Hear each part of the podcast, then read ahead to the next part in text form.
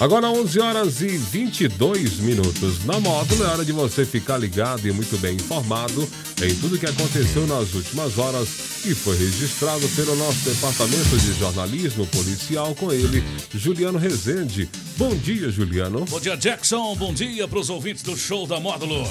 Vamos às principais ocorrências registradas nas últimas horas. Jiboia de 2 metros é capturada em via pública. Homem é morto a tiros e enterrado em cova com mãos e pés amarrados. Polícia Rodoviária Federal apreende mais de um quilo de maconha em ônibus de turismo na BR-365. Morador deixa portão destrancado. Criminoso aproveita e furta a bicicleta. Bandidos se passam por entregadores, invadem residência e roubam cheques, armas e joias.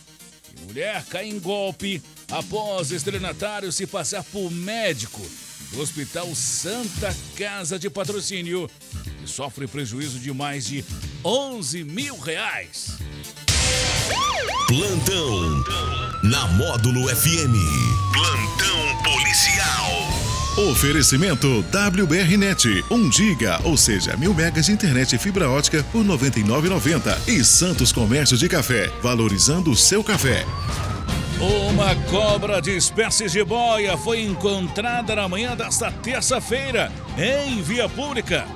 O réptil foi capturado no bairro Belvedere, em patrocínio. De acordo com o Corpo de Bombeiros, a cobra possuía cerca de 2 metros de comprimento e estava enrolada em um pé de coqueiro. Os militares capturaram a jiboia, que foi solta em seu habitat natural. Ninguém ficou ferido. Em, ocorrências envolvendo animais silvestres, o Corpo de Bombeiros orienta a população que mantenha a distância, acompanhando possíveis movimentações do animal para não perder de vista. Além disso, é importante que jamais tente atacar ou capturar os animais por conta própria. É de suma importância que ele acione os órgãos como os bombeiros, a polícia ambiental para retirada e encaminhamento para os centros adequados. De acordo com os militares, a jiboia não é venenosa, mas ataca quando se sente ameaçada. Se alguém for atacado pelo animal, a orientação é procurar uma unidade de saúde. Júlio César de Oliveira, de 43 anos, foi encontrado morto, com as mãos e os pés amarrados dentro de uma vala, na área rural de Patos de Minas. Foi identificada uma perfuração no projeto de arma de fogo na região da cabeça da vítima. A Polícia Civil já tem os suspeitos, mas ninguém foi preso ainda. O caso aconteceu na manhã desta terça-feira, quando a Polícia Militar foi acionada por um caminhoneiro que diz que viu o corpo jogado às margens da estrada. Uma viatura da Polícia Militar rapidamente compareceu ao local, porém, a princípio, não encontrou nada. Posteriormente, em uma análise mais minuciosa, uma vala próximo ao local foi encontrada. A polícia chegou a apontar que se tratava de dois corpos, mas após a abertura da vala, se verificou apenas uma vítima. A perícia técnica da Polícia Civil compareceu ao local e realizou seus trabalhos de praxe encaminhou o corpo ao Instituto Médico Legal. O Corpo de Bombeiros também foi chamado para auxiliar as buscas. Fizeram uma varredura pela área para verificar se encontravam algum vestígio possa ajudar na elucidação do crime. As duas motocicletas possuíam placas de Patos de Minas e estavam abandonadas no local. Ainda não se sabe se os veículos têm ligação com a vítima ou com os autores. Foram localizados quatro capacetes que podem também pertencer aos autores ou à vítima. Perto da cova foram achadas três enxadas, uma pá que estavam sendo utilizadas para abrir a vala. A Polícia Rodoviária Federal, por meio do Grupo de Patrulhamento Tático, apreendeu na manhã desta terça-feira mais de um quilo de drogas prendeu um jovem de 21 anos que fazia o transporte do entorpecente.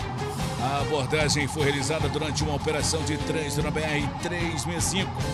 O homem viajava em um ônibus de turismo de Uberlândia para Januária, Nas bagagens pertencentes ao suspeito foi encontrado 1 kg 200 gramas de maconha. O autor relatou que receberia 150 reais para concretizar o transporte. Uma residência foi alvo de ladrões durante a madrugada dessa terça-feira. Na rua Ana Gonçalves dos Santos, do bairro Serra Negra, em patrocínio. No local, criminosos aproveitaram que o portão estava destrancado e furtaram uma bicicleta. De acordo com a vítima de 17 anos, deixou a sua bicicleta da marca Track de cor preta, aro 29, na área externa do imóvel. No início da manhã, ao acordar, notou que a mesma havia sido furtada. A Polícia Militar realizou diligências pelas imediações. Contudo, até o momento, ninguém foi preso. Quem tiver informações sobre a localização dessa bicicleta deve entrar em contato com a polícia via 190 ou 181. Três homens se passando por entregadores invadiram e roubaram uma casa nessa terça-feira em Perdizes. De acordo com a Polícia Militar, a vítima relatou que os criminosos usavam uniforme de empresa de cor azul e branca e se identificaram como entregadores, estando com um vaso de flores e uma cesta com chocolates a serem entregues à moradora do imóvel. Segundo a vítima, ao abrir o portão, foi surpreendida pelos bandidos com armas de fogo em punho que anunciaram o roubo. Ainda a vítima, foi obrigada a entrar debaixo de um tanque de lavar roupas.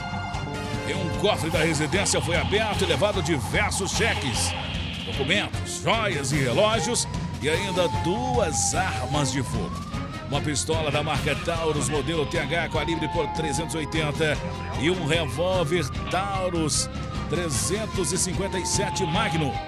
Os ladrões fugiram um veículo Fox de cor branca, levando todos os objetos.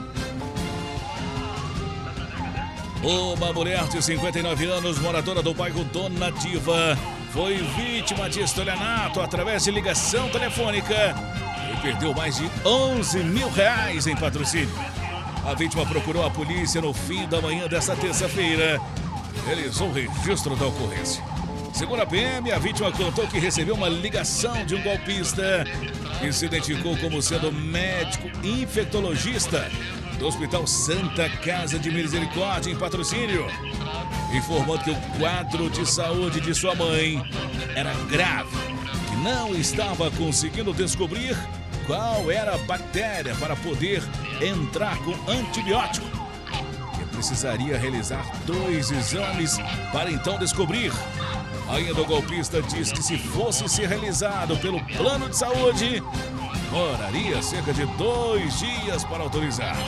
Mas se o pagamento fosse realizado, os exames seriam realizados o mais rápido possível. Criminoso ainda solicitou à vítima que lhe enviasse uma fotografia de um documento pessoal para dar entrada na solicitação dos exames, tendo a vítima enviado. A idosa, em desespero com a enfermidade da mãe, pagou o valor de R$ 11.980 através de transferência bancária em nome de pessoa física, para que o tratamento fosse realizado o mais rápido. Após o estelionatário entrar em contato novamente com a idosa, perguntando sobre a realização do pagamento, a vítima então percebeu que se tratava de um golpe. A polícia militar alerta a comunidade. É importante o cidadão ficar em alerta e não enviar documentos, senhas, dados pessoais e não, não acate pedidos de desconhecidos por telefone ou redes sociais. Sempre desconfio de exigências dessa natureza. Essas e mais informações do setor policial você só confere aqui no plantão policial da Rádio Módulo FM e nosso portal de notícias módulofm.com.br. Para no plantão policial da Módulo FM com oferecimento de WBRnet. Mil megas internet fibra ótica apenas R$ 99,90. E Santos Comércio de Café, valorizando o seu café. Repórter Juliano Rezende. Módulo FM.